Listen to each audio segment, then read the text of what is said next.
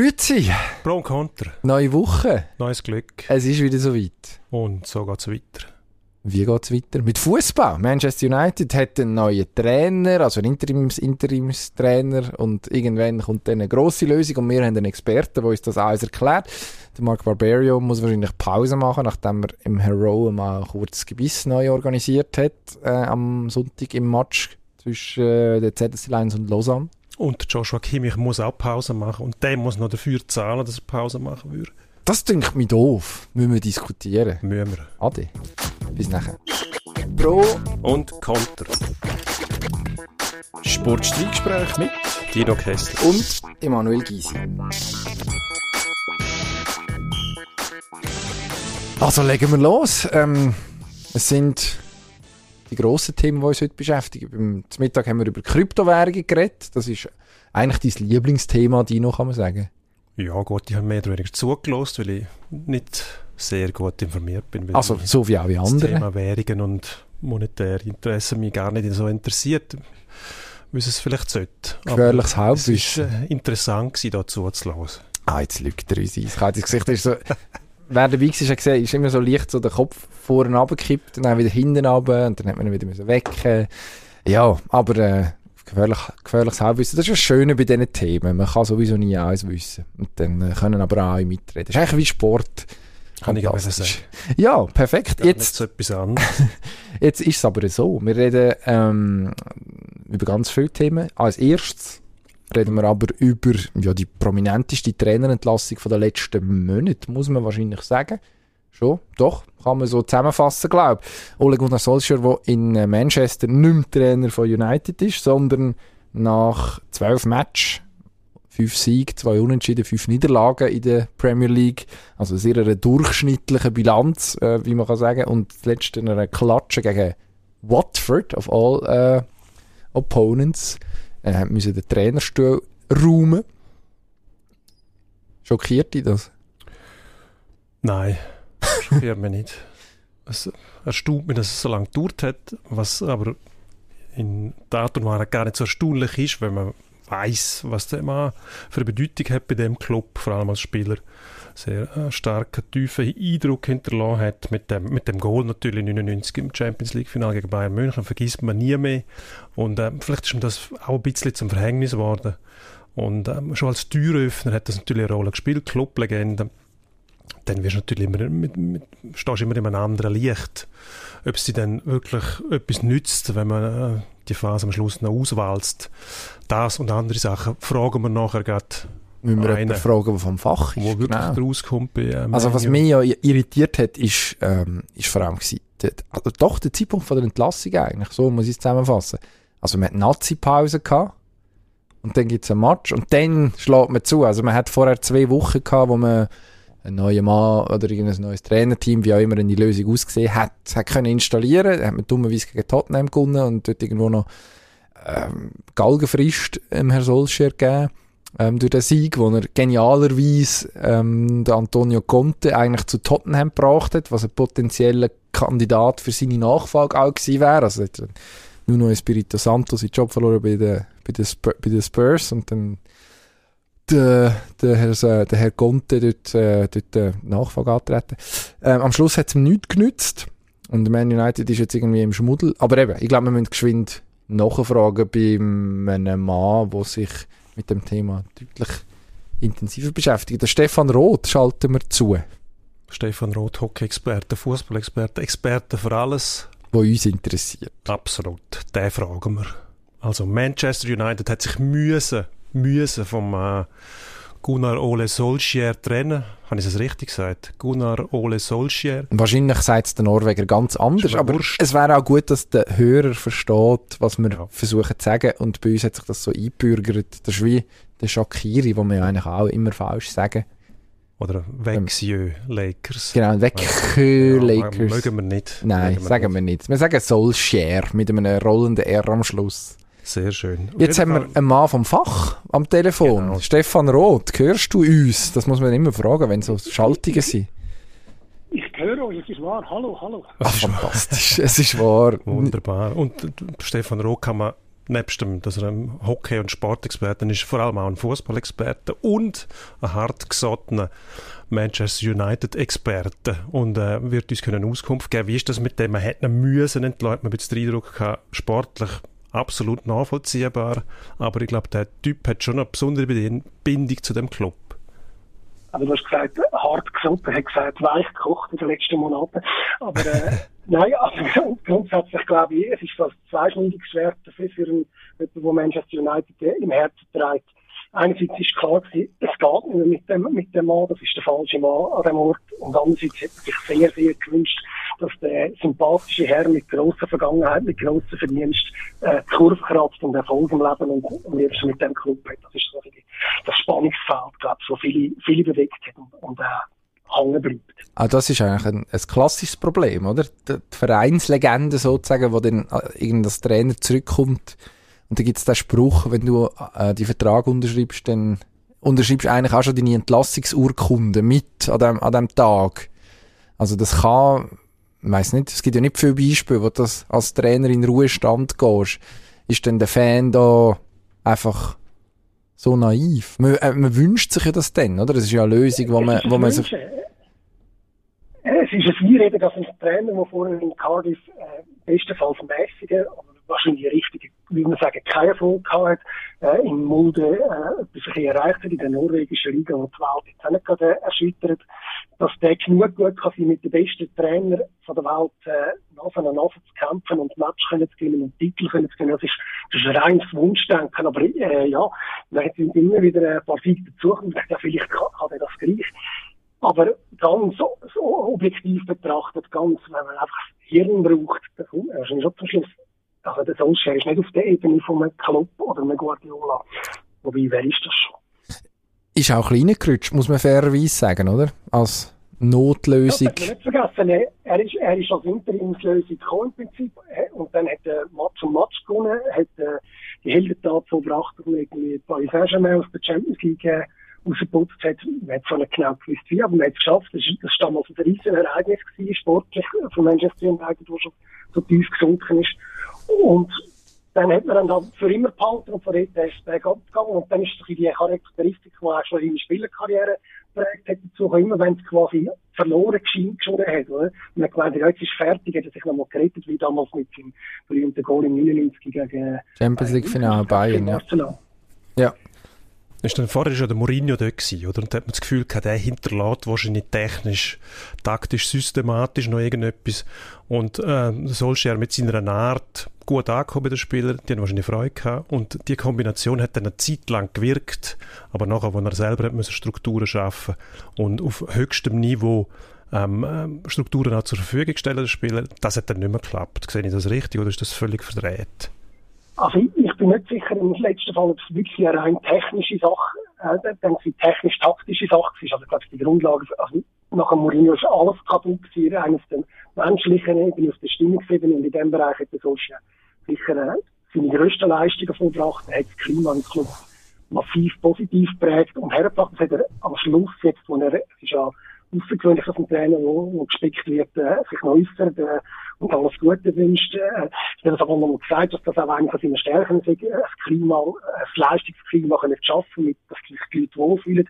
Und ich glaube, das ist auch eben der Punkt, dass er ein netter Typ ist und wahrscheinlich hat man das auch in dieser Vereinsbildung, wo er sehr wenig Ahnung von Fußball hat, sehr geschätzt. Einer, der seinen Job macht, auf seine Sachen ähm, äh, macht, nett ist, aber auch nicht die ganz grossen Forderungen stellt. Dort, dort ist sicher auch sowohl, wie soll ich sagen, positiver Punkt, aber eben auch etwas, was dann stark gegen ihn spricht. Ist ihm, ist ihm die Nettigkeit, eben, das liegt ja dann auf der Hand, oder?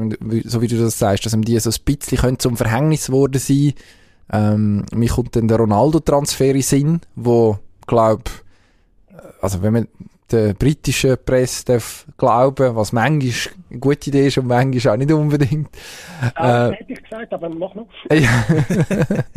wo, Entschuldigung, wo, ähm, wo schon im Anflug auf, äh, zum, zum Stadtrival zu City war und nachher nochmal ein Lobby-Push gekommen ist, auch bei der, bei der ganz, bei den Vereinsoberen, bei den Cluboberen von United. Und, äh, der Ronaldo, so ums Verrecken hat man da ja nicht gebraucht, oder? Um fair zu sein. Das ist ja dann auch irgendwo eine Mischung aus Marketing und wahrscheinlich auch emotionaler Geschichte, so ein bisschen der verlorene Sohn, wo man dann noch einmal zurückhält. Ein defensiver Mittelfeldspieler hat wahrscheinlich mehr genützt. Muss man sich da nicht mehr wehren als, als richtiger Trainer, Entschuldigung?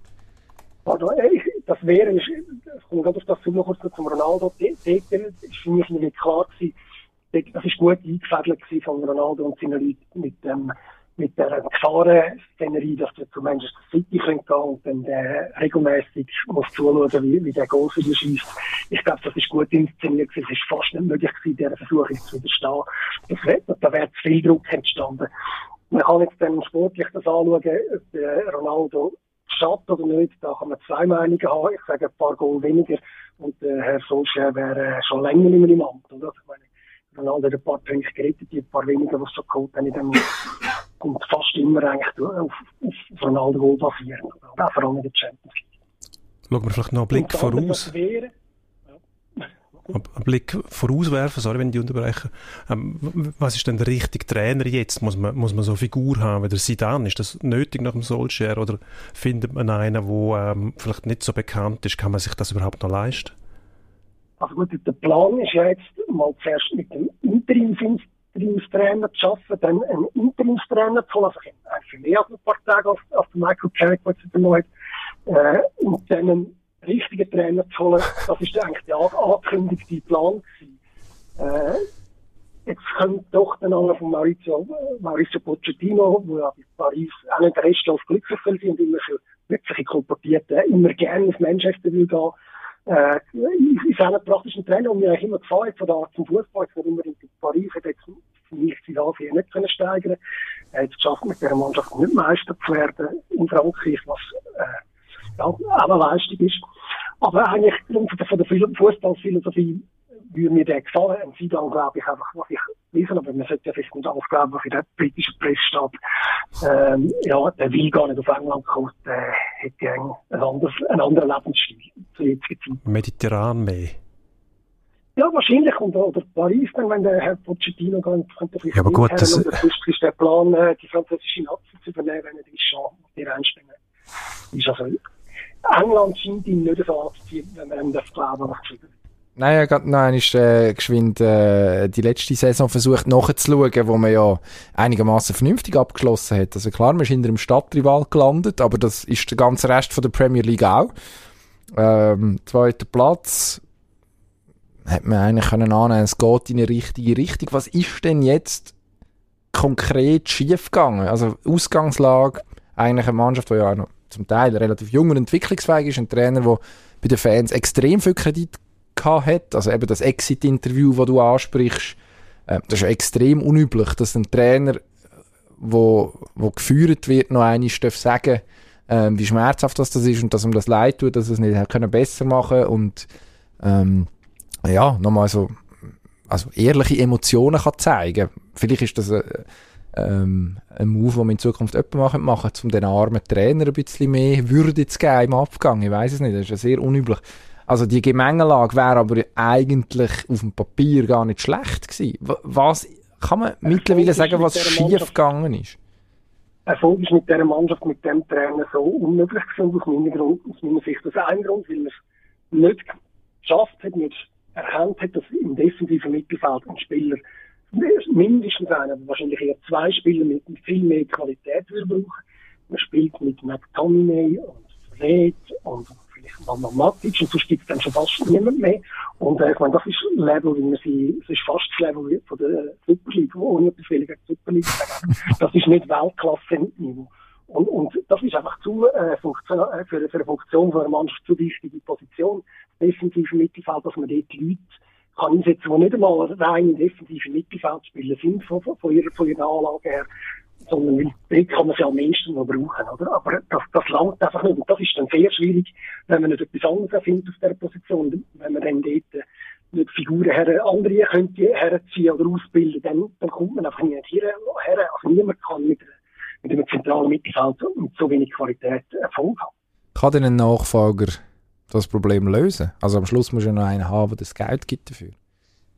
Ja gut, das, also Geld sollte das kleinste Problem sein eigentlich bei dem Ich würde meinen. Grundsätzlich ähm, natürlich, man hat äh, Jaden Sancho geholt für viel Geld, wo er aus meiner Sicht nicht unbedingt gebraucht hat. Äh, über Ronaldo haben wir schon geredet.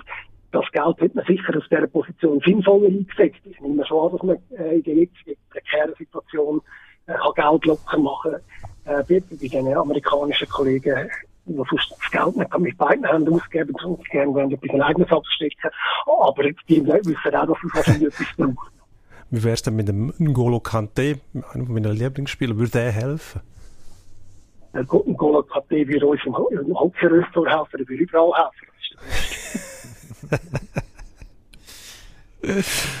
Am Sonntag gegen Chelsea, was blüht Man United da im ersten Spiel nach Solskjaer in der Liga? Die Frage ist beantwortet. N'Golo Kante, wenn er fit ist. Auf der anderen Seite. ja, und äh, blühen, ja. Ja, blühen natürlich, ja, das klingt schon ein bisschen. Es klingt nicht, äh, was für tolle Sachen werden Manchester United dann erwarten. Ja, ich glaube, Chelsea ist äh, im jetzigen Zustand äh, viel besser. Aber ich weiß nicht, wer dann der Trainer wird sein, bis dann Manchester United schnell etwas herbringt. Ich glaube jetzt nicht mit der Interimslösung, also Interims, Interimslösung, dass man jetzt schon äh, etwas kann erreichen kann. Aber ja, es ist noch zuerst Champions League.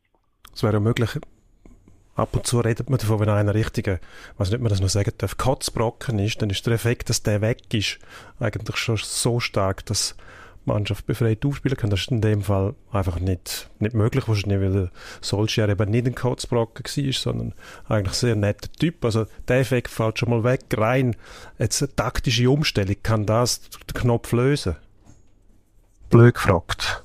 Ja, aber wer soll denn die nehmen? Die Leute, die jetzt ja am Ruder sind, sind die, die vorher schon den Coaching-Teil, den taktischen Teil eigentlich geprägt haben und, und auch nicht daran gehindert wurden, wer, dort den, den Hebel anzusetzen bis jetzt. Ich glaube, von denen kann man ja nicht die taktischen Genialitäten nicht erwarten. Ich habe die müssten ja fast ähnlich aufgestellt sein und eben so viele Optionen bietet das Kader jetzt gerade in der, in, im jetzigen Zeitpunkt dann auch nicht, oder? Man hat sehr viele Offensivspieler und kann ja nicht alles auf den Platz tun, weil sonst, äh, ja, man kommt ja so schon genug Goal man muss einfach immer eins mehr schießen als der Gegner. Vielleicht ist das sogenannte Breitenreiterstrategie aus dem Match gegen, was ist es gewesen? Gegen Basel, wo er am Schluss mit fünf Stürmer oder so gespielt hat. Du hast vorhin ja, die Superliga ja. Spiel gebracht, das hast du dir jetzt eingebracht. ja, ja, ich weiß nicht, der Herr Breitenreiter hat wie vielleicht schon da, ja.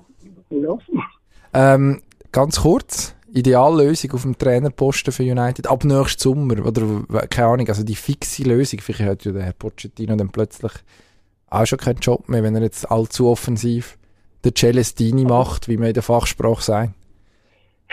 Ja, also Pochettino, mit dem könnte ich Stand jetzt noch leben, wenn ich die Alternativen anschaue, was im Nachhinein natürlich sehr sonderbar ist, oder man hat damals noch zwischen jetzt mit in einer Krise schon Tottenham 3 geschlagen und dann gefunden, man hat keinen Handlungsbedarf und dann ist der Herr Conte in London bei den Spurs gelandet und ich glaube, das wäre sicher ein Trainer, der der Mannschaft weitergeholfen hat.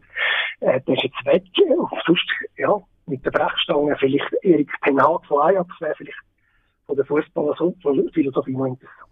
Ich fordere immer noch den Lucien Favre. Eigentlich gibt's gibt's doch keine Alternative. Müssten wir eigentlich lancieren? Wäre jetzt der Moment? Ein Wundertrainer kann immer helfen. Ja. Eben siehst eben siehst Super, wir bedanken uns wortreich, Stefan Roth. Ade, merci vielmals. Und Klick. Haben wir uns erholt vom Rot und jetzt machen wir weiter mit Hockey, wo beim Stefan Roth auch ein grosses Thema schnell ist. klatschen. So, fertig Fußball. Dann machen wir weiter mit Hockey. Und zwar mit einem Thema, wo der Stefan Roth auch wieder.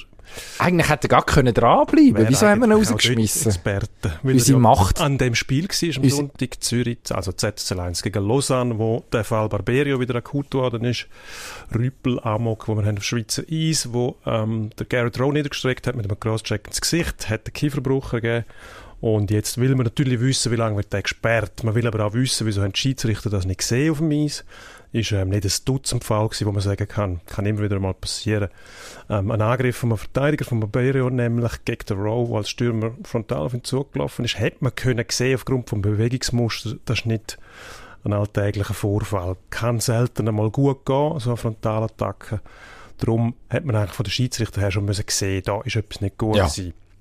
Und die Attacke, man sieht, ein Stock, der so hoch ist, gegen den Kopf sieht man eigentlich. Es war keine Eishockey-Bewegung, die der Barberio macht. Dort oben nichts verloren. Also am Schluss ist es, also ich, bis heute, also es sind zwei Tage vergangen, wir nehmen am Dienstag auf, ist jetzt nicht, habe jetzt nicht jahrelang können darüber nachdenken aber bis heute ist mir nicht klar, was es eigentlich hätte sollen geben, eigentlich. Also er, er, er versucht irgendwie die blaue Linie zu verteidigen, offensichtlich als Verteidiger im Rückwärtsgang, dann kommt der Herr Rowe mit dem Böck und dann macht er, nimmt er die Hände auf und also was wäre denn, was wär, ich frage mich, was wäre der Best Case gewesen, was hätte können passieren, oder? Also dann, äh, Best Case wäre gewesen, ein Crosscheck auf die Brust oder auf die Schulter. Crosscheck oder muss gar nicht Hand, sein, irgendwie so. Wenn er ihn will stoppen als Verteidiger und vorwärts geht, dann liefert er sich aus, dann ist 50-50. Mhm. Eine Körpertäuschung vom Row, dann ist er entweder auf der richtigen Seite oder nicht.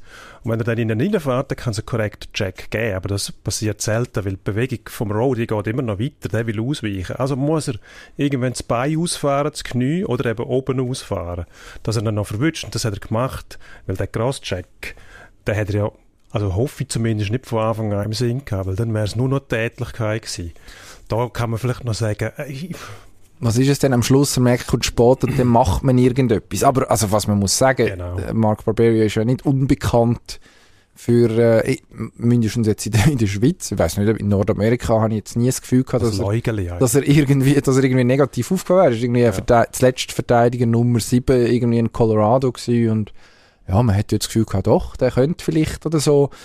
Ähm, hat dann aber den Sprung nie ganz geschafft. Und, und jetzt bei uns im letzten Frühling, ja, schon viel diskutiert. Hat er vor allem auf Sven Andrighetto abgesehen gehabt. Aber auch schon auf den Gerrit Trau mit einem, mit einem Stockschlag, mit zweihändig auf Brusthöhe. In der ZSC Viertelfinalserie. Wo, wo dann aber von den Schiedsrichter und auch vom PSO eigenartigerweise nicht einmal beachtet worden sind, oder? ZSC Lions haben dort das verpasst, eine Eingabe zu machen. Aus zeitlichen Gründen, während der Playoff-Serie sind die Fristen ja verkürzt, weil am nächsten Tag schon wieder gespielt wird, haben es verpasst. Die Liga hat selber nichts gemacht. Und das ist jetzt irgendwie Quittung, die man davon hat. Wenn, man, wenn die Spieler nachher merken, die Liga macht nichts, die Schiedsrichter sehen es nicht, dann müssen wir es in die eigenen Hände nehmen. Das hat dann der Herr Baltisberger versucht? Hat dann der Herr Baltisberger versucht, was die Frage aufwirft, braucht man also wer braucht man wahrscheinlich sowieso im modernen Eishockey, damit man die Schiedsrichter entlastet. Braucht man das möglichst schnell? Braucht man es so, dass die Schiedsrichter auf dem Eis jetzt schon die Möglichkeit haben, zum diese Szene anzuschauen? Das haben sie jetzt nicht. Das heißt, so ein, so ein Hybrid war, wo die Schiedsrichter schnell selber zum Video Assistant Referee werden und sagen, zeigen uns das nochmal, damit wir können entscheiden, darf der auf dem Eis bleiben oder nicht. Ich finde das gar keine schlechte Idee. Was spricht dagegen? Eigentlich nicht viel. Also es geht ja dann tatsächlich um... Die Schiedsrichter äh, sagen natürlich, wenn wir das jetzt machen, dann bleibt es bei dem. Weil die Clubs dann merken, es sie, geht, müssen, sie, ja. sie müssen nicht mehr Geld, genau, sie müssen nicht mehr Geld ausgeben. Also der Hintergrund, dass man vielleicht schnell erklärt ist, wir reden von dem sogenannten War Room auf Hockey-Deutsch. Ähm, also so eine Art Zent Kommandozentrale, in der NHL bestens bekannt, dort hocken die in Toronto. Schweden übrigens auch. Schweden haben das auch ähm, wo, ja, wo Liga-Offizielle, also Schiedsrichterwesen angeschlossene, sich ähm, heikle Szenen anschauen und dann ein Feedback geben, der Schiedsrichter in den Stadien, wie zu urteilen ist. Also, dass der Schiedsrichter gar nicht erst muss auf dem Bildschirm nachher selber schauen, wie es könnte sein, sondern dass in dem Sinne neutrale Instanz noch übergeordnet das Ganze entscheidet. Die Schweden haben übrigens schon vorgeschlagen, lasst doch uns das für euch machen. Wirklich? Während Neutralität garantiert als Idee geistert das um. Dann haben die Schweden aber festgestellt, dass in der Schweiz die Infrastruktur völlig veraltet ist. Erstens einmal WLAN, zweitens Kameraausrüstung, nicht überall gleich, nicht professionell. Könnten sie nicht machen, sagen sie, Schweden. könnten sie nicht machen, weil sie, weil sie sich an einen anderen Standard gewohnt sind. Also sie sagen, wenn wir sollen solche Fälle beurteilen, dann brauchen wir ähm, garantiert, garantierte Mindestanzahl an Kameras in jedem Stadion. Das ist bei uns nicht gewährleistet. Das muss man sich einmal geben, oder? Also Aber man Infrastruktur tatsächlich nicht nicht genügend. Das ist sehr erstaunlich. Aber man könnte den Schweden sagen, schaut, Dienstagabend, Samstagabend, Freitagabend haben eure Offiziellen auch noch ein Auge drauf, was in der National League läuft. Im Prinzip wäre das sogar wünschenswert. Also ich gehe jetzt einfach mal von der Annahme aus, dass die unsere Spieler nicht sehr gut kennen, vor allem am Anfang nicht, also aus neutraler Sicht und dann gar nicht drauf schauen, wer spielt wo, was hat er schon gemacht, sondern einfach nur Szenen an und für sich beurteilen, was ja nicht immer möglich ist, wenn man permanent bei einem Thema dabei ist, ist ja menschlich. Ähm, die Idee, also kombinierten Wahrraum zu haben, ähm, finde ich gar nicht schlecht. Man könnte Kosten sparen mit dem, ob sich denn das in der Realität, in der Praxis wirklich umsetzen lässt, aus zeitlichen Gründen, was ist, wenn es Überschneidungen gibt bei den Spieltagen zum Beispiel, weiß ich nicht. Wenn die Lakers, wie man so schön sagt, zum Beispiel. Ähm, auch noch spielen parallel, oder haben wir sonst noch einen Zungenbrecher, Skellefteå, wo wahrscheinlich auch ganz anders ausgesprochen wird. Ah, eine schwierige Sache. Ich, ich sehe, also ich sehe das Problem von der Schiedsrichter, die sagen, ja, wenn wir so einen Hybrid machen, dann bleibt es bei dem, das ist nachvollziehbar.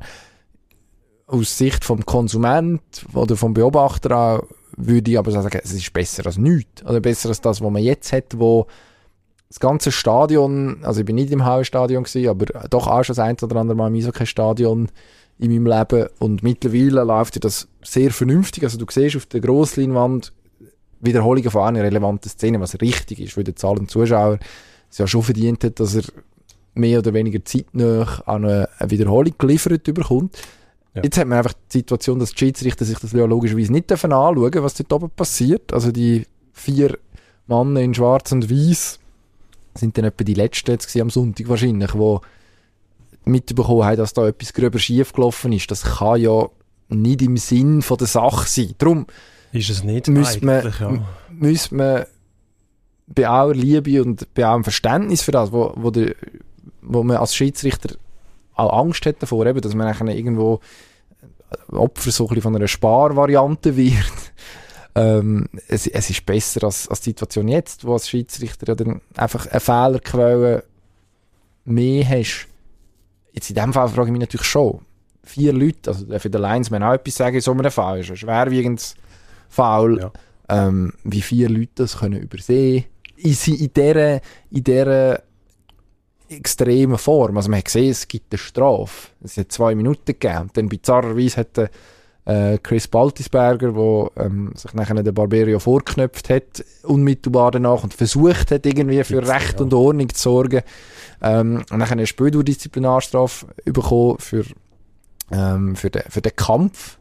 Äh, hat es dann geheißen, for fighting, so ein richtiger Kampf ist es ja eigentlich nicht gewesen, aber ja, klar, man will, man will, ist ja auch klar, dass man das eigentlich nicht will, nur ja. was du vorher sagst, wenn, wenn die Schiedsrichter nicht in der Lage sind, in so einem Fall einzugreifen, dann eine gewisse Sympathie habe ich dann schon dafür, dass man die Sache in die eigene Hand nimmt. Ja, ich, ich glaube auch das Publikum hat es gerne, wenn es ab und zu einen Raufhandel gibt.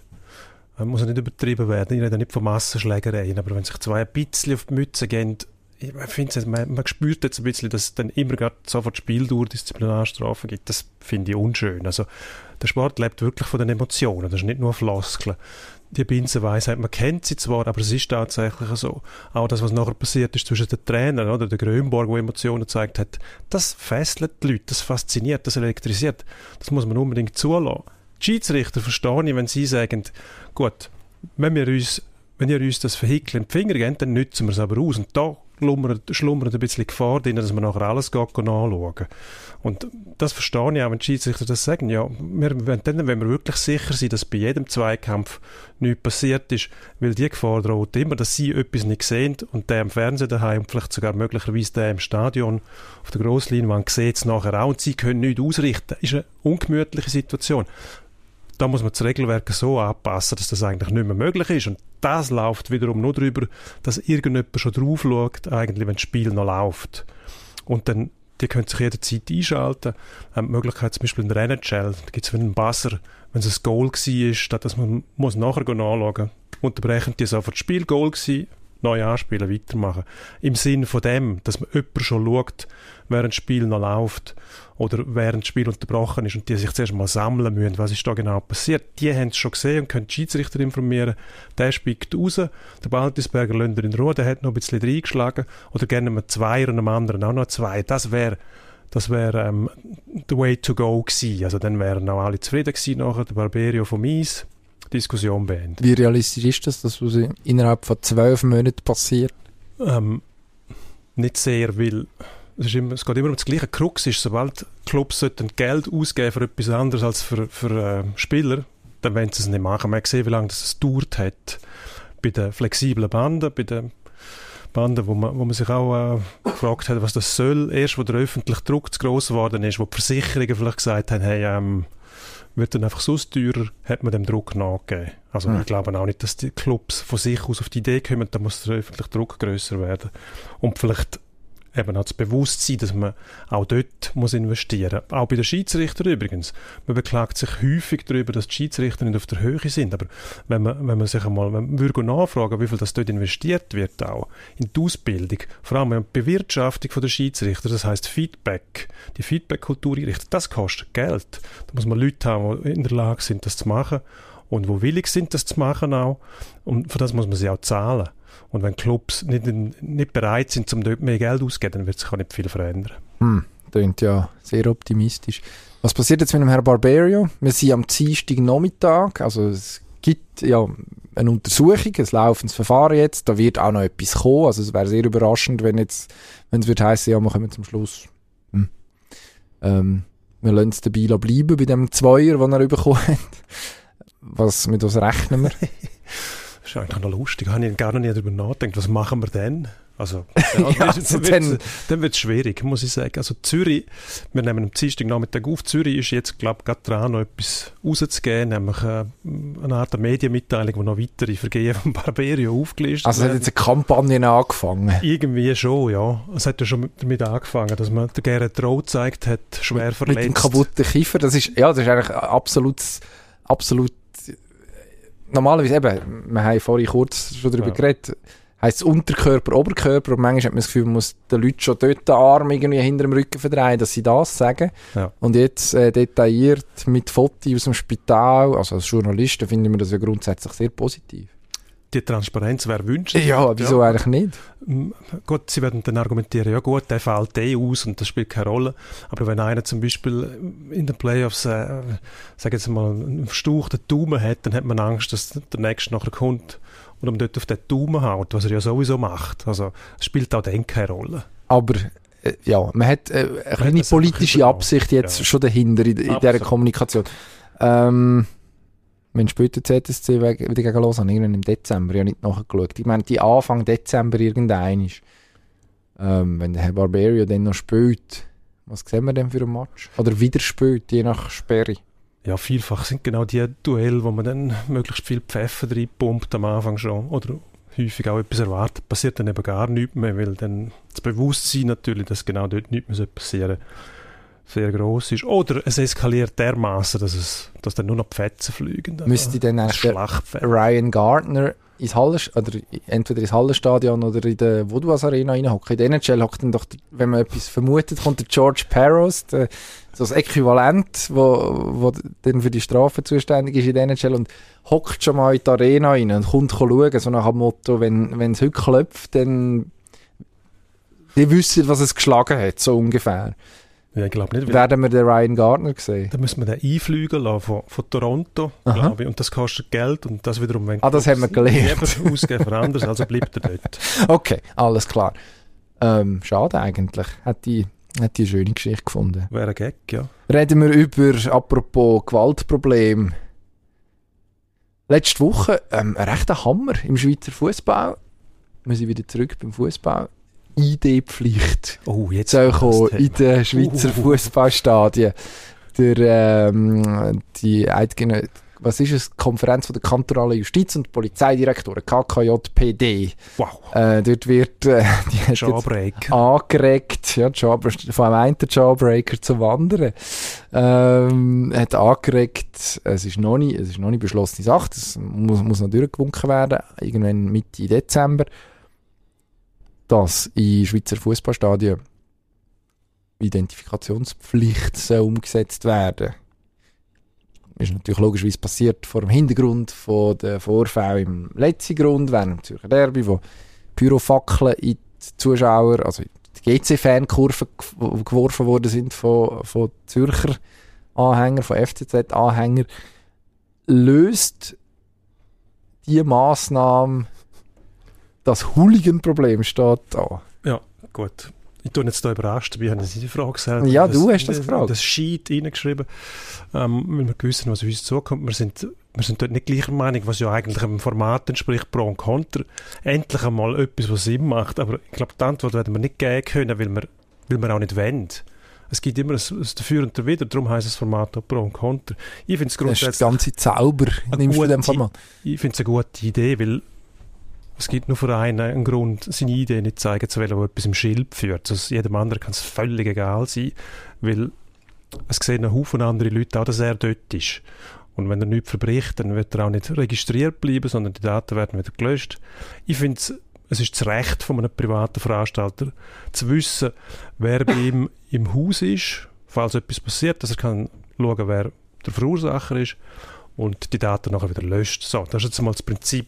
Ich glaube aber nicht hundertprozentig daran, dass das das Problem löst, weil kannst die Leute nachher identifizieren. Also nur weil du weißt, dass einer im Stadion war, musst du ja auch noch können überführen Wenn die dann auch noch vermummt sind beim Werfen von, von äh, Fackeln zum Beispiel, dürften ja beides nicht dann kannst du sie identifizieren. Dann nützt sie nicht, du weißt, wer ungefähr im Stadion war. Also die Be Beweispflicht hast du dann immer noch. Ich glaube, das Problem müsste irgendwo anders angepackt werden. Das wird aber nicht passieren. Darum bin ich froh, dass irgendetwas passiert, wo dem ein bisschen auf die Sprünge hilft, muss ich ehrlich sagen. Und ich finde es kein Problem, dass man muss oder sollte eine Idee zeigen, wenn man hin und wieder in einen Fußballmatch geht und nicht irgendeine Tourkarte gelöst hat, wo man seine Personalien eh muss hinterlegen.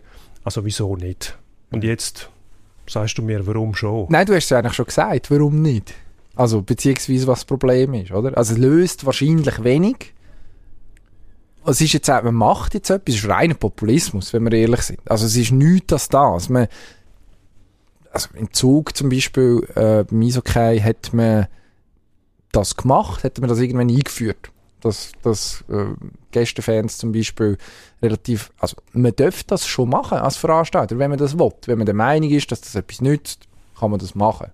Also, Stimmt, Fußballclubs machen es einfach nicht, weil sie genau, nicht wollen, oder? Genau. Und jetzt, wir verlieren die letzten Zuschauer auch noch. Zum Beispiel, weiss, müssen wir, müssen wir gar nicht spekulieren, warum, aber es, also man, man versucht jetzt da irgendwo, also vorhin geht es ja dann um die Bewilligung von dem von diesem Match und die wird nur erteilt, wenn die Voraussetzung erfüllt ist dass jetzt da irgendwelche Politiker der Meinung sind, sie müssen sich profilieren. Ja, das, äh, es ist immer einfach, oder? Also Law and Order ist, ist, ist ein Thema, das ist so alt wie Politik. Da kann man relativ einfach Stimmen gewinnen, statt dass man sich das Problem ernsthaft anschaut. Du hast es vorhin selber gesagt.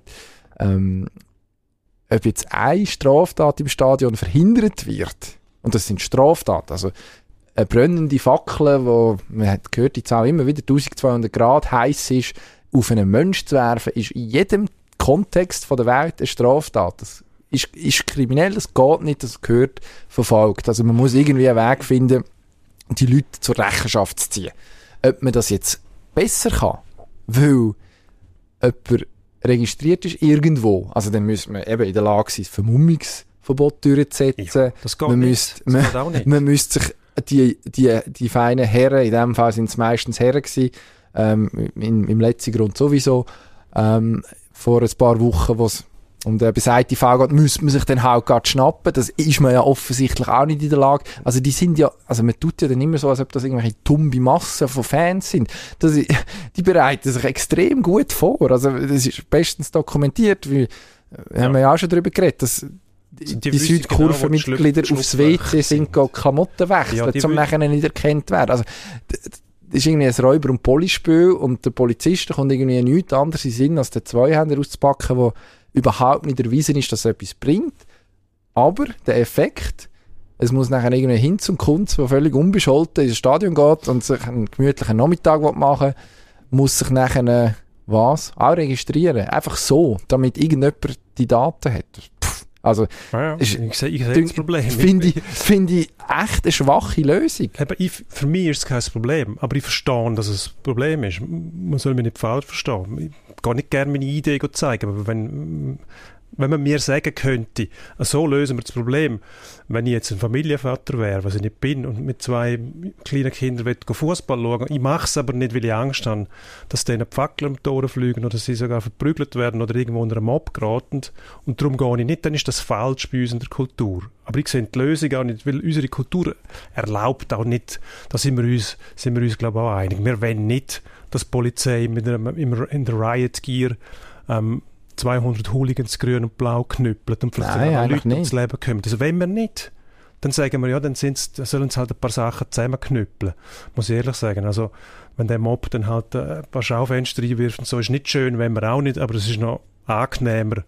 Also das schlucke ich dann lieber als ein paar tote Hooligans, nur weil die Fackeln umgeworfen haben. Das ist auch ein Blödsinn. Es ist auch so ein bisschen Blödsinn. Also wir haben die Lösung, gibt es eigentlich nicht bei uns in der Kultur. Wenn wir in Südamerika wären, dann kannst du sagen, gut, wenn, wenn die wirklich übertreiben, dann geht die Polizei vor mit Wasserwerfer, mit Gummigeschoss, rücksichtslos, dann sterben halt ein paar Leute, aber es löst das Problem auch nicht. Also wenn wir der Meinung sind, dass, dass es ein derartiges Gewaltproblem ist, und jetzt eben, was in Zürich passiert ist, ist, also das ist eine Gewalteskalation gewesen, und das ist völlig Ja. untolerierbar, oder? Also da müssen wir uns schon, und da müssen sich auch ein paar Leute in der Zürcher Südkurve an der Nase nehmen. Es tut mir, es tut mir leid. Also, meine, dort, die machen ja dann halt einfach auch sehr viel kaputt. Also, wir reden dann immer von irgendwelchen Freiräumen und Jugendkultur, Fankurve, und das ist alles gut und recht.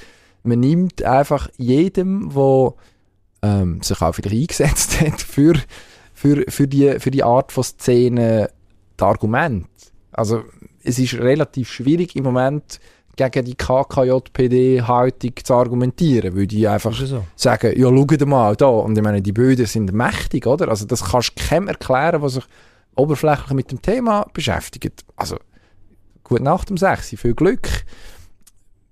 Irgendwo, glaube ich, sind Clubs tatsächlich gefordert, das Thema in den Griff überzukommen. Es wäre einfach eine gute Idee und vielleicht müssen wir nachher aufhören, weil es führt wie zu nichts, die Diskussion. Das ist das Frustrierende es wäre wahrscheinlich die Idee, wenn man das zusammen würde machen. Also, das ist auch noch so etwas, dass die Taskforce, die gibt es ja eigentlich, was sich mit dem Thema Fangewalt und ähm, allem, was damit zusammenhängt, beschäftigt. Dort wäre eigentlich auch ähm, Justiz- und Polizeidirektoren vertreten, ebenso wie Vertreter von der Schweizer Fußballliga. Noch andere, was sind das, Shareholder, wie man dann so schön sagt.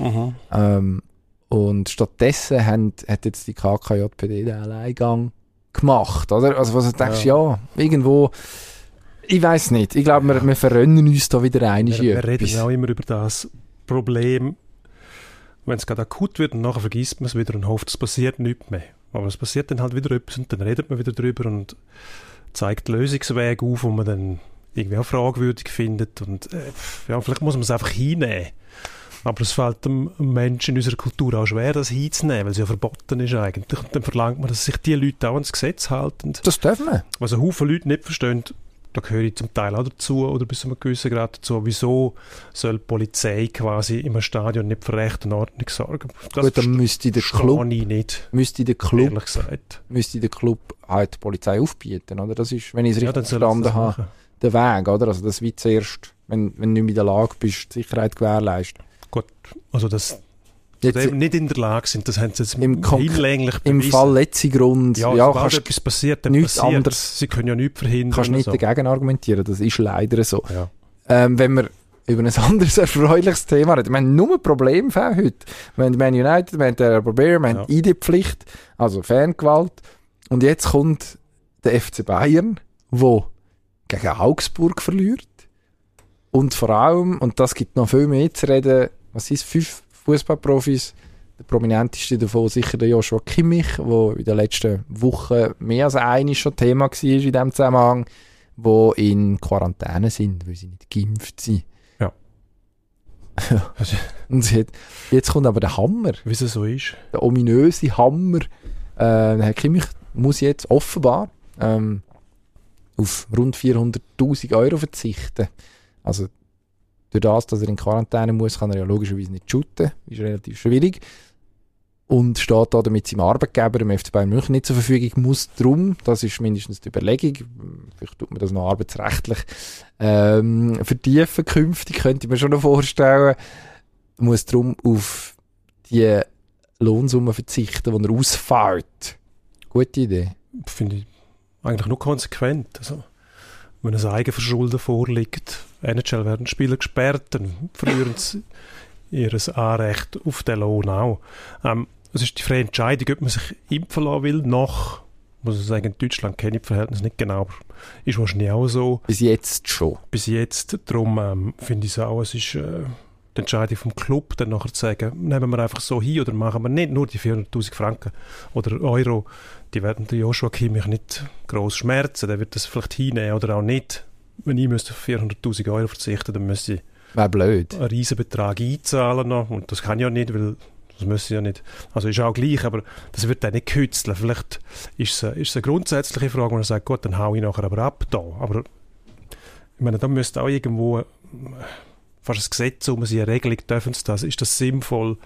Ähm, die Freiheit geht bis da und daher. Bei den Bundesliga-Profis, da ist ja die Diskussion schon länger im Gang, was, was sollen die müssen und was dürfen die? Also die genießen ja schon quasi Heldenstatus in Deutschland und dürfen viel mehr als andere. Das haben wir x-fach schon gesehen. Bayern, wo sich geweigert hat, nicht irgendwo hinzufliegen in der schlimmsten Krise von der Pandemie und so weiter. Ähm, ich glaube, Fußballer tun sich da kein Dienst, wenn man dann noch so argumentiert, wie der Kimmich das gemacht hat, dass er nämlich irgendwelche Langzeitschäden erfunden hat, wo die Wissenschaft längst kann widerlegen, finde ich freie Entscheidung. Okay, dann muss er aber sich vielleicht dazu entscheiden, einfach nicht mehr Bundesliga-Profi zu sein, dann kann er bis jetzt noch machen, was er will, aber dass er auf etwas verzichten muss, finde ich konsequent und ich finde es auch konsequent und richtig, dass der Club sagt, bis daher noch nicht weiter. Wenn ihr ausfallen und dann noch andere Spieler gefördert, dass die auch noch müssen in, in Quarantäne geraten, dann könnte es sein, dass die sportlichen Ziele von Bayern München in Gefahr geraten. Und ich glaube, das hat auch in der Mannschaft einen Einfluss, dass irgendwo durch die Diskussion nicht dazu führt. Also leistungsfördernd ist das sicher nicht, darum finde ich es richtig. Ja, also ich finde, es ist eine erstaunliche Unreife, die die Fußballer an den Tag legen. Also es gibt ja in äh, mittlerweile eigentlich keine Ausrede mehr, sich nicht gut informiert zu haben. Also als normaler, durchschnittlicher Bürger, der Zugang zu vernünftigen Medien hat, kann man sich eigentlich mittlerweile sehr gut informieren. Und eben das Thema Langzeitschäden zum Beispiel, wo, das haben wir an dieser Stelle schon mal gesagt, aber Langzeitschäden hat man schon lange festgestellt. Da redet man, das sind im Normalfall Schäden, die nach einer gewissen Zeit erst auffallen, weil dann erst eine gewisse Anzahl Impfungen verabreicht worden ist und dann kann man feststellen, dass das Folgen sind daraus. Aber wir haben mittlerweile Milliarden von Leuten geimpft ähm, und wüssten tatsächlich, welche Schäden als auftreten. Also das taucht dann nicht einfach nach fünf oder zehn Jahren irgendetwas auf, es wächst jemand im dritten Kopf. Also das, das ist auch eine gewisse Faulheit, sich zu informieren, mhm. wo ich irgendwie diagnostiziere. Ich finde es dann noch wo ich diagnostiziere, also ob ich irgendwie das Recht hat, irgendetwas zu diagnostizieren. Aber was ich dann noch erstaunlicher finde, ist, dass ein Fußballer, der eigentlich müsste gut beraten sein, wo gute Mediziner um sich herum hat, eigentlich, wo ein Interesse daran haben, die Leute dazu zu bringen, sich zu impfen, dass der nachher in der Lage ist, nicht in der Lage ist, die Güterabwägung zu machen. Ähm, ich meine, Langzeitschäden ist etwas anderes. Long-Covid ist ein Langzeit ja, und was man nicht vergessen darf, im schlimmsten Fall droht sogar der Tod irgendwann. Wenn es ganz blöd läuft, ja, muss man sagen. Jetzt, ich weiss nicht, wie realistisch das bei einem fitten Fußballer ist, Leistungssportler, aber tendenziell ja durchaus anfällig. Das darf man mittlerweile, glaube ich, sagen. Mindestens es gibt Anzeichen dafür. Also man hat die ganze Herzmuskelentzündung, die ein Themenbereich ist. Ähm, man kennt das auch sonst. Also durch das, dass man an die Leistungsgrenze geht mit seinem Körper, macht man ja bis zu einem gewissen Grad auch verwundbar. Also die Fehlannahme, ich bin gesund und darum passiert mir sowieso nichts, ist jetzt gerade für einen Leistungssportler dann auch ja, ein bisschen, ein bisschen sehr kurz denkt. Also lange Rede, kurzer Sinn, es ist natürlich eine drastische Maßnahme, wenn man jemandem sagt, ja gut, du kommst jetzt den Lohn nicht über. Und wenn einer, was weiß ich, sich das Bein bricht, weil er in der Dusche ausgerutscht ist, dann ist es auch kein Fußballunfall und er hat vorsichtiger sein. Gut, hat Prävention. das macht oder nicht? Er hat sich so können, irgendeine, so eine Duschmatte, so eine Grossvater Duschmatte anlegen mit so Saugnäpfen, dass er, dass er nicht umgeht. Das könnte man theoretisch auch argumentieren. Ich nehme, nehme an, die haben auch ihre, ihre Adiletten wahrscheinlich. Im bei Bayern glaube ich schon, die müssen Adiletten, oder? Die einfach kein Konkurrenzprodukt brauchen denke. Nike-Lette. Ir irgendetwas ähnliches. Fumalette. Ist ja auch eigentlich logisch, ja, dass man nicht auf dem schlüpfrigen Boden rumläuft. Apropos schlüpfrig. Wo man könnte sich etwas antun. Nur das wäre dann ein Unfall. Das, ja, gut. Also wenn du nicht geimpft bist und Covid verwünscht ist, in dem Ausmaß, dass du nachher musst in Quarantäne, wenn die Konsequenzen bewusst sind, die Regeln sind da, dann ist es kein Unfall mehr, sondern einfach eine Unterlassungssünde. Würde der Herr Kimmich wahrscheinlich völlig anders argumentieren. Aber vielleicht hat er jetzt Zeit in der Quarantäne, sich noch einig mit dem Thema zu beschäftigen und dann öffentlichkeitswirksam zurückzukommen und zu sagen, tut mir leid, ich habe mich vertan, jetzt lasse ich mich impfen. Was mich noch interessieren würde, wie, wie, spielt da zum Beispiel eine Sturheit von einem Menschen noch in das Thema rein, wenn er sagt, ja, eigentlich würde ich mich schon lange impfen, aber jetzt kann ich nicht mehr zurück. ja, ich glaube, das ist falscher Stolz, oder? Also, das ist Problem. kümmerst dich um Sachen, die du eh nicht kannst beeinflussen und hast das Gefühl, du musst deine Außenwirkung noch irgendwo durchsteuern. Ah, der Chemik geht auf, dann hat er die ganzen Skeptiker nicht mehr auf seiner Seite. Ah, hören wir auf. Und das ist der Kern des Problems, äh, also, das ist meine, meine küchenpsychologische Analyse in der Schweiz. Also, dass wir so eine tiefe Impfquote haben, hängt sicher zu einem gewissen Teil damit zusammen, dass Leute sich irgendwann mal festgelegt haben für sich und die Argumente einfach nur noch so Rosinli-Picker-mässig sich raussuchen, wo ihnen gerade, wo ihnen gerade gelegen kommen, statt eine Auslegeordnung zu machen und auch in der Lage zu sein, irgendwie zu anerkennen, dass man noch noch mehr lernt über ein Virus, das halt neuartig ist. Aber wissen denn die nicht, es kriegt wieder irgendeinen Norden, der geimpft ist, noch kriegt irgendeinen Norden, der nicht geimpft ist. Es geht rein um die Anzahl. Also ist... Geimpfte. Wer es ist, ist mir wirklich auch gleich und es ist jedem egal. Ja. Wirklich jedem. Ja. Also, wobei es hat, um sich selber und die anderen zu schützen. Aber Zürcher. wer es denn ist, es kann niemand herstehen und das Gefühl haben, fünf und sagen, ah, das ist einer, der sich einmal nicht impfen lassen hat, feiern der jetzt dafür. Wird nicht passieren. Wenn alle anderen tot sind, spielt es eh keine Rolle mehr. Dann kann er sagen, ja, die 97 Millionen Leute, die da gestorben sind, alle, weil sie geimpft sind. Und wir sichern jetzt dahin mit dem Corona, können uns nicht mehr werden. Was, über was rede ich eigentlich da jetzt? Das frage ich mich auch. Ich will einfach, ich einfach noch sagen, natürlich hat man etwas über, wenn man geimpft wird. Im Zürcher Hauptbahnhof sind zum Beispiel Berliner verteilt für die Leute, die in der Impfwoche noch gegangen sind. Was ich eine Frechheit finde, als jemand, der Berliner sehr gerne hat und sich brav schon im Juni, Juli hat impfen lassen mir hat niemand einen Berliner gegeben, dabei wäre bei mir sehr gut aufgehoben gewesen. Also vielleicht. Ja. Einfach so als Input für den Booster, wenn der irgendwann verfügbar ist, ich nehme einen Berliner. Oder ein Stück Krisewein wäre auch okay. Aber einfach, ja. Booster, Booster habe ich schon lange auch nichts gekriegt dafür. Aber wenn ich etwas wette, wäre es ein Pets-Dispenser zum Beispiel. Oh, Und zwar als Tweety. Die, noch? die gibt es noch. Ah, lässig. Tweety Pets-Dispenser hätte ich gerne. Okay, das ist an mir in meiner Jugend ein bisschen vorbei, das Pets-Ding. Aber Gut. So, jeder so, wie er will. Apropos Tweety. Oh, ja, Weibo ist das chinesische Twitter. Genau. Und auf Weibo hat sich die chinesische Tennisprofispielerin Shuai Peng vor mittlerweile drei Wochen geäußert. Ähm, wir fassen den Fall ganz kurz zusammen. Sie hat, ähm, äh, der ehemalige Vizepräsident äh, von der Republik China, von der Volksrepublik China, bezichtigt sie zum, Se zum Sex gezwungen zu haben einen relativ langen Post, der dann aber nur, ja, was sind es, rund 20 Minuten, wenn man diesen Schilderungen darf glauben, überhaupt online war, nachher verschwunden war und verschwunden ist nachher ein Frau Peng und seither nicht mehr wirklich wieder auftaucht. Ähm, also man kann davon ausgehen, dass die chinesischen Behörden da relativ zügig eingegriffen haben. Ähm, das ist in China jetzt auch nicht völlig unüblich, dass man, dass man Leute, die sich gegen, gegen, gegen die Partei stellen, zum Beispiel, mal kassiert und, und, und weggesperrt, irgendwo in eine Art Arrest ähm, versetzt. Ja, du lachst, aber es ist ja so. Eine Art Arrest, ja. Und, und nachher, Arrest, was nachher passiert ist, hat man können sehen, erstaunlicherweise eigentlich, dass plötzlich die Sportwelt irgendwie verwacht ist und gefragt hat, wo die Frau Peng eigentlich ist. Und äh, Frage ist noch nicht so abschließend geklärt. Am Wochenende hat sich nach ein kurioses zugetragen. Dann sind zuerst, das ist eine sehr, sehr ähm, äh, ungeschickt. die Mitteilung. Ja, also völlig, völlig amateurhaft. Also vom chinesischen Staatsfernsehen verbreitet die Mitteilung, dass äh, der Shui Peng gut ging.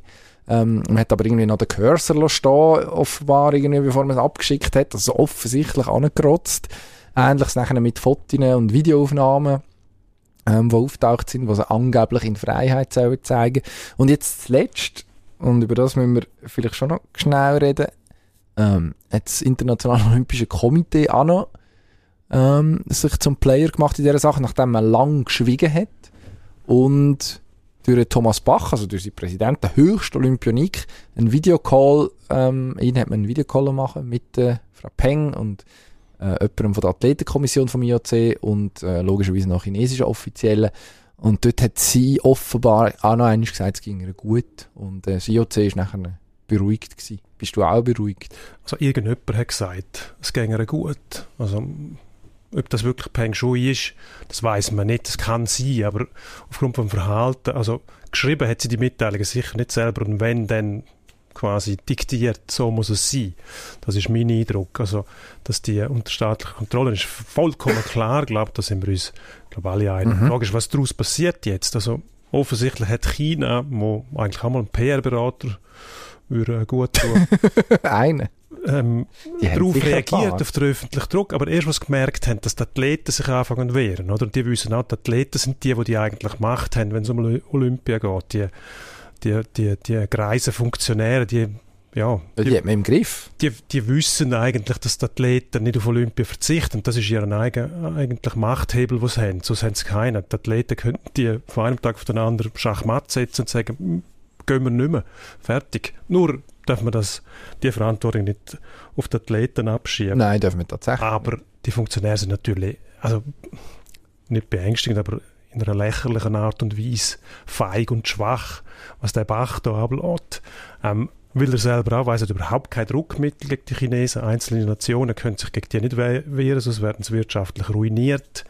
Ähm, von dem her ein schwieriges Thema, aber man zeigt einmal, wie wenig konsequent dass die Sportwelt auch ist. Ich vermisse noch die Stimme von Roger Federer. Wieso sagt der nichts? Er hat jetzt etwas gesagt. Ah, Am Wochenende hat er. Etwas Richtiges, wo richtig Gewicht und Gewalt mitbringt. Dass da ähm, andere mitziehen nachher und eine Bewegung entsteht und man sagt, so nicht. Das wäre eigentlich wünschenswert. Er ist nicht unbedingt jetzt der, der vorausgegangen ist. Vorausgegangen ist, und das ist erstaunlich, ähm, die Frauentour, also die WTA, WTA Women's genau. Tennis Association, ähm, der Herr Simon ist dort der CEO, Steve Simon, der sich jetzt in den letzten Wochen, kann man mittlerweile sagen, ziemlich Profil verschafft hat, indem man ziemlich klar angesagt hat, dass man dieser Sache nicht traut, so wie sie läuft. Und dass man auch bereit ist, Konsequenzen zu tragen. Nämlich, wenn man sagt, wir kommen nicht mehr auf China.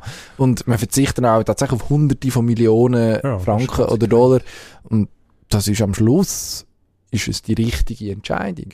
Und das, klar kann sich das eine Tour wie die WTA eher noch leisten, wo tendenziell äh, in Europa und in Nordamerika einen relativ guten Stand hat, klar. Aber China, Asien, der asiatische Raum generell, heisst es dann immer, kommender Markt, muss man unbedingt annehmen. Man hat es bei der NBA gesehen, vor, ich glaube, mittlerweile zwei Jahren, wo der Daryl Morey, der damals noch bei den Houston Rockets General Manager war, sich mit dieser Protestbewegung in Hongkong solidarisiert hat und dann mächtig aufs Dach bekommen hat. Der NBA hat sich entschuldigt. Ähm, Was ist passiert dort damals? Sie haben, die Chinesen haben gesagt, wir übertragen kein NBA-Spiel genau. mehr und reflexartig hat man sich äh, in Staub geworfen von den mhm. Chinesen. Mhm. Und das kann man natürlich machen. Also offensichtlich, ja, es hindert einem niemand dran. Es ist einfach die Frage, was es, ob das dann mittelfristig die wirklich gescheiteste Idee ist. Also man, klar, man, tut, man schaut, dass der Geldfluss bleibt bestehen. Vielleicht ist jetzt, also wenn man optimistisch wird sein, dann ist jetzt die WTA-Reaktion möglicherweise auch Ausdruck so ein bisschen von einem neuen Selbstbewusstsein. Also ich meine, die US-Regierung, ähm, Joe Biden hat relativ deutliche Worte gefunden ge gegenüber China zuletzt. Also man steht ja im Moment ja, sich nicht so nah. Ähm, eventuell gibt es da durch das auch den Mut im, im Sportbereich etwas zu tun. Vielleicht würde ein NBA heute auch anders handeln, ich weiß es nicht. Ist, äh, die, Hoffnung, die Hoffnung stirbt diesbezüglich zuletzt. Wieso wird eigentlich nicht einmal ein alternatives Olympisches Komitee gegründet? Weiss wo nicht. von Athleten regiert wird, wo man strikte Regeln aufstellt, wo es nicht um den Profit geht, Ach. wo man nur dort hingeht, wo schon Ja, das ist sicher ein NGO eigentlich. Wo man ist zum Beispiel, wo alle Athleten dahinter stehen können, wo es keine greise Funktionäre gibt, wo jahrzehntelang auf ihren Sessel kleben. Wieso nicht? Also frage mich jetzt, das könnten die Athleten machen von heute auf morgen, kein Problem. Die würden sagen, Peking kann Peking sein, dort gehen wir nicht her. Wir gründen eine Konkurrenzveranstaltung und gehen wohin, weiß gar nicht wohin, weil es überall irgendetwas gibt. Aber Mhm. man würde sicher einen Ort finden, dann müssen wir das halt redimensionieren und sagen, wir gehen zum Beispiel in die Schweiz, wo ziemlich neutral ist. Die IOC ist einfach schon da. Ist Aber- eigentlich schon besetzt. ja gut, aber die Schweiz würde dann einfach unabhängig von dem IOC, am alternativen IOC, die Spiele ausrichten, und zwar in ganz beschränktem Rahmen, auf Pisten, die es schon gibt, Bobbahn, Samorit, Ah. wo organisch wächst, Ah. nämlich mit der Temperatur zum Beispiel und so weiter. Ich weiß, ich bin ein Sozialromantiker, aber die Idee, dass man das IOC einfach aushebelt mit einem, mit einem einfachen Handgriff, nämlich sagt, nein, machen wir nicht mehr mit, wir können mit China verhandeln, solange wir wollen, wir können einfach nicht. Finde ich irgendwie noch lustig. äh, in der Theorie eine charmante Idee. Ja. Äh, ist, wenn man sich überlegt, wie viele Sportler an Verbänden dranhängen, äh, gerade die, die nicht in einem grossen Mannschaftssport tätig sind, wo die Verbände nachher wieder in einem Dachverband angehören, wo sich wiederum im IOC Und das äh, Lustigste angeschlossen haben. Das Lustigste daran, Sportler verdienen nicht einmal etwas mit einem Olympia. Also eine gewisse Hm, Prämie schon gibt es, aber im Vergleich zu einem, zu einem Grand Slam-Sieg oder einem grossen Turnier verdienen sie eigentlich nichts. Der grosse Reibach machen auch die wieder die, die Verbände, oder? Mhm. dann, ähm, ja. Ja, im, also gut, im Tennis, dort hast du natürlich eine gewisse Unabhängigkeit. Jetzt grad, ist jetzt ein bisschen blöd, dass Winter-Olympia kein Tennis hat. Sonst, ich glaube, Tennisspieler hat jetzt nicht das Problem zum Boykott, weil einfach finanziell im Vergleich zum Rest von der Tour Olympia nicht so ein Faktor ist für einen Leichtathlet oder irgendeinen Kanut oder jetzt im Winter eben eine Rodlerin oder eine Skeletonfahrerin ist es halt einfach das Ding innerhalb Ja. von vier Jahren. Aber das haben wir ja an dieser Stelle ja auch schon besprochen. Wir werden zu lang, wir müssen schleunigst die Endspurt. Schnell in Endspurt, genau. Endspurt. Machen wir mit ähm, uh, uh, jetzt muss ich, muss ich mich an den Staub werfen. Zürich schlägt sie, oder haben wir gewettet letzte Woche, also gewettet, haben getippt, ähm, wer gewinnt. Dein Tipp war 1-0 für Zürich, ich habe gesagt 3-1 für Nein, Zürich. recht. Zürich hat gewonnen 1-0, du hast hundertprozentig recht gehabt. Ein Punkt für den Sieg, ein Punkt für das richtige Resultat, gibt zwei Punkte für dich. Nun aber am Wochenende, am Sonntag, FCZ gegen IB, Spitzenkampf. Mhm. Tabellenführer 2-0. gegen Meister. Zürich 3-1. Ich bleibe bei 3-1. Irgendwann gibt es 3-1 und dann gewinne ich zwei Punkte. Okay, da bin ich aber Gut. gespannt. Flügel gestutzt. Der Lewis Hamilton äh, rückt dem Herrn Verstappen langsam auf die Pelle. Das letzte der Wüste von Katar, apropos sympathische Ausrichter von sportlichen Grossanlässen. Es wird so richtig heiß, die Ja. 1. Und äh, das Bessere, jetzt sympathischer wird es nämlich nicht mehr. Nächstes Mal ähm, Saudi-Arabien. Aber ähm, das Gute ist mir ist völlig egal, wer gewinnt. Wer auch gewinnt. Lewis Hamilton verteidigt seinen Titel unter der Prämisse von diesen Ereignissen jetzt in dem WM-Jahr, wo immer alles spannend war, würde mir das passen. Neue Weltmeister Verstappen würde mir auch passen. Also Win-Win für alle, was im Sport nicht gut ist. Es fühlt, fühlt sich auch wie das Feld bürstet, irgendwie Win-Win, es muss immer jemand verlieren. Ich als Zuschauer gewinne bei dieser Formel 1-Saison. Deine Schwester Aber- küssen, sagt der. Amerikaner. Ja, habe ich aber nicht. Das sollte man nicht machen. Ah, Nein, ich hätte zwei, aber gut. ich lasse es gleich bleiben. Ja. Gell? Ich- ist, ist in Ordnung. Ja, wäre wäre für mich in Ordnung. Ähm. Simon Amann springt immer noch und dann noch mit Schnauz. Habe ich, äh, man sieht bei ihm eigenartig aus, nicht sehr vorteilhaft. Ist mir aber auch gleich, weil ich was sagen? Ich weiß nicht, was du sagst, aber ich habe Freude. Sagst du? Ich habe Freude. Ähm, ich finde, es hat noch mehr, es er ist jetzt ein älterer Herr mittlerweile in diesem Skisprungzirkus. Ich finde, es hat noch so zwirbeln, wie so ein Bürgerkriegsgeneral, damit die jungen Skispringer das Gefühl haben, früher haben wir das wirklich so getragen. Ich glaube, da kommt der Erfolg von allein. Apropos Erfolg, der HCD, der surft im Moment auf einer Erfolgswelle, hat einen guten Lauf. Am Samstag geht es gegen ZSC, das ist so ein bisschen im Moment das Kryptonit vom Christian Mhm. Wohlwend hat noch nie mit dem HCD gegen Zürich gewonnen. Ist es am Wochenende so weit? Ich glaube nicht. Obwohl sie mal Tabellenführer waren, sind zwischendurch jetzt zwei Matches verloren gegen Aschua und gegen Fribourg. Ich glaube, was man recht ist, das letzte 2-0 verloren. Ich, der HCD braucht auch irgendwie ein bisschen eine Mini-Krise, um sich wieder zu erholen. Ähm, und gegen Zürich denkbar ungünstig, glaube ich jetzt. Könnte sein, dass es eine Gegenreaktion gibt, glaube ich, aber eigentlich nicht. Gegen Zürich würde es wahrscheinlich nochmal eine Niederlage absetzen. Mit dem Sieg, also das Krypto nicht bleibt noch bestehen, das ist für mich irgendwie auch lustig. Hm, nein, ich glaube jetzt Die letzte weit. Die Bastion. neue, die neue, Da- das neue Davoser Selbstbewusstsein. Man hat eigentlich recht viel zusammengesetzt jetzt, auch wenn man sich möglicherweise ein bisschen überwert verkauft hat in den letzten Wochen. Aber äh, man ist defensiv stärker geworden. Äh, man hat im Goal mit dem Restli mal eine sehr gute Lösung gefunden, meistens. Und ähm, es ist höchste Zeit. Also schon nur das Gesetz von der Serie müsste eigentlich dafür sorgen, dass es jetzt so weit ist. Weißt du, für was ist es jetzt eigentlich Zeit? Zum Aufhören. Ja, dringend. Dringend. Wir wünschen Ja. eine gute Woche. Wollen keine Klagen hören. Und wenn auch irgendjemand was für uns entgegennimmt, dann tut das dann filtern und uns in Genau, sozialverträglichen die Seite Portionen. www.hugifsen. Kenne ich nicht, aber klingt gut. Fortsetzung. Uh, www.woistderbus.ch Der Sticker-Aufkleber aus Amerika. Dial 1-800 Eat Shit und so weiter. Ja gut, dann würde ich sagen, ähm, bewertet uns doch positiv, abonniert uns euphorisch. Wiederhören wir.